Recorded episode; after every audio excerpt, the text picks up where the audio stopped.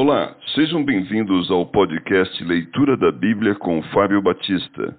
A minha oração é que Deus fale ao seu coração por meio da Bíblia Sagrada.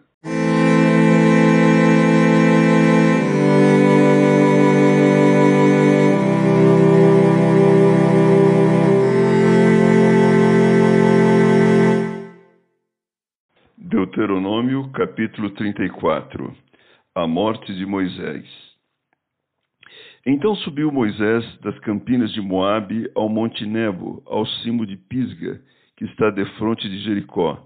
E o Senhor lhe mostrou toda a terra de Gileade até Dan, e todo Naphtali, e a terra de Efraim e Manassés, e toda a terra de Judá até o mar ocidental, e o Neguebe e a campina do vale de Jericó, a cidade das palmeiras até Zoar.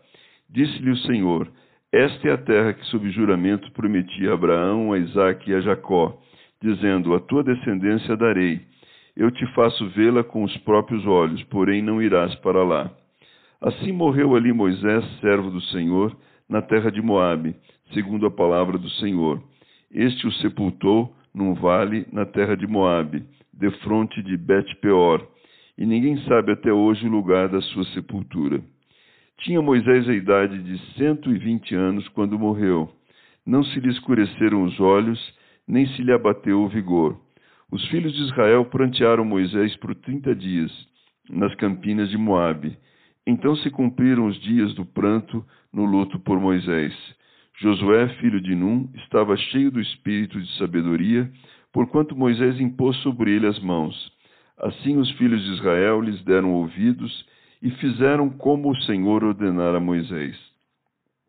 Nunca mais se levantou em Israel profeta algum como Moisés, com quem o Senhor houvesse tratado face a face. No tocante a todos os sinais e maravilhas que, por mando do Senhor, fez na terra do Egito, a Faraó, a todos os seus oficiais e a toda a sua terra e no tocante a todas as obras de sua poderosa mão, e aos grandes e terríveis feitos que operou Moisés à vista de todo o Israel.